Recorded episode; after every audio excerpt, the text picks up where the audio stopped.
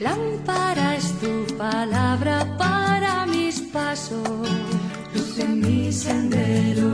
Lámpara es tu palabra para mis pasos, luz en mi sendero.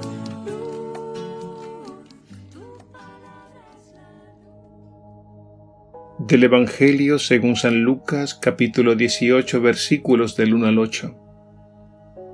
En aquel tiempo Jesús para explicar a los discípulos cómo tenían que orar siempre sin desanimarse, les propuso esta parábola.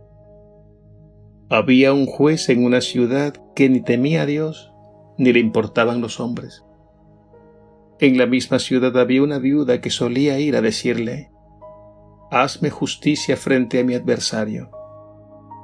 Por algún tiempo se negó, pero después se dijo, aunque ni temo a Dios ni me importan los hombres, como esa viuda me está fastidiando, le haré justicia, no vaya a acabar pegándome en la cara. Y el Señor respondió, Vean lo que dice el juez injusto, pues Dios no hará justicia a sus elegidos que le gritan día y noche. ¿O les dará largas? Les digo que les hará justicia sin tardar. Pero cuando venga el Hijo del Hombre, ¿encontrará fe en la tierra? Palabra del Señor. Gloria a ti, Señor Jesús.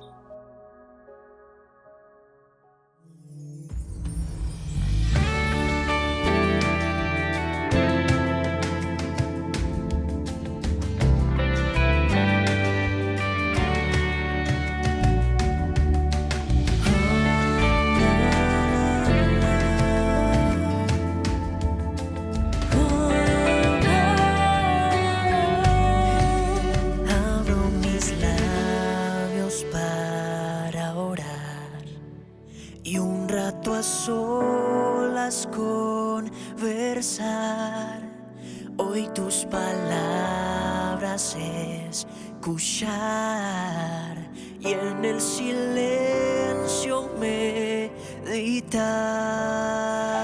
Abro mis labios para orar, para expresarte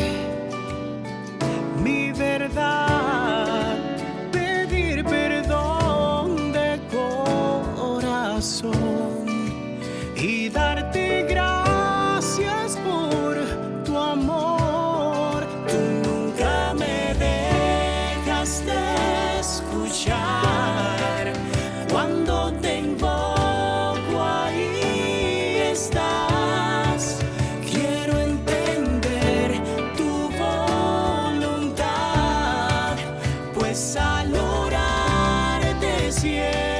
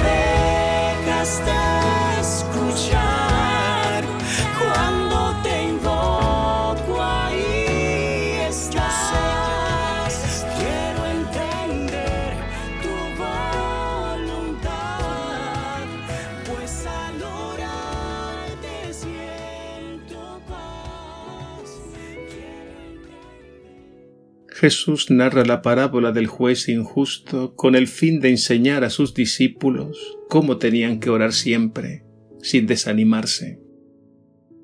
Por tanto, el tema del Evangelio de hoy es la perseverancia, y más específicamente, la perseverancia en la oración.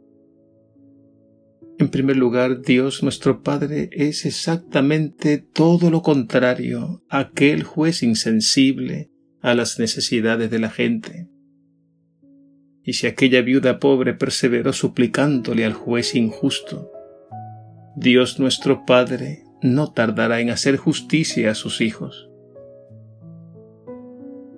La perseverancia que Jesús pone de relieve en aquella viuda pobre hay que relacionarla con otras dos virtudes o actitudes propias de la vida cristiana y de la oración.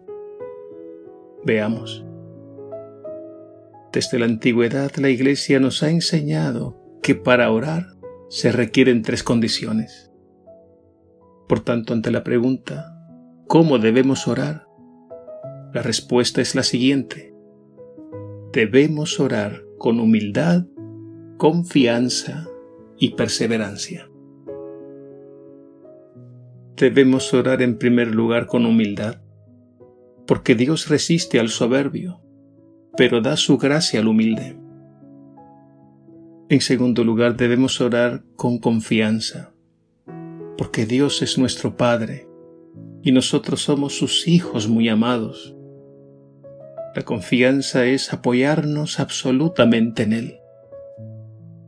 Y en tercer lugar, debemos orar con perseverancia.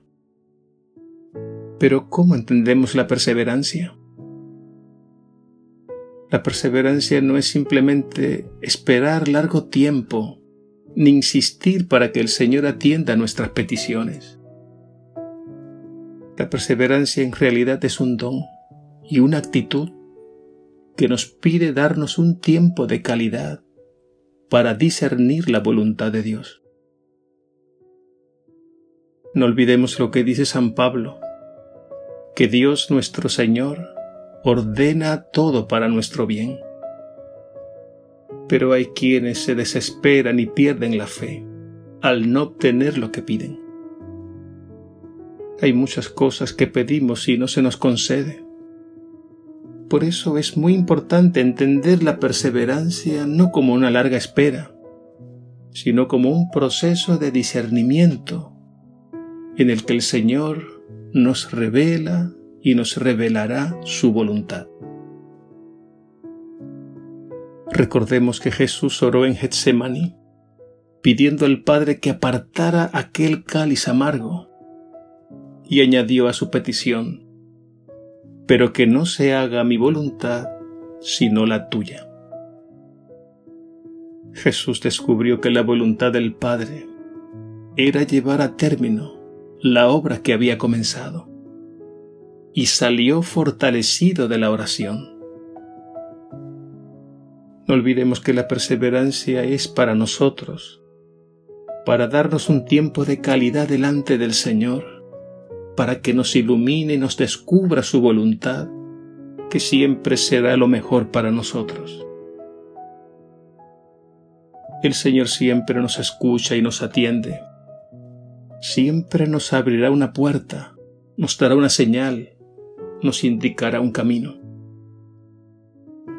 Por eso debemos confiar absolutamente, sabiendo que estamos tratando con nuestro Padre del Cielo, que nos ama como verdaderos hijos e hijas, y no tardará en responder. Pidamos por tanto al Señor que hagamos nuestra oración teniendo en cuenta esas tres virtudes o actitudes esenciales que hagamos nuestra oración con humildad, confianza y perseverancia. Que así sea.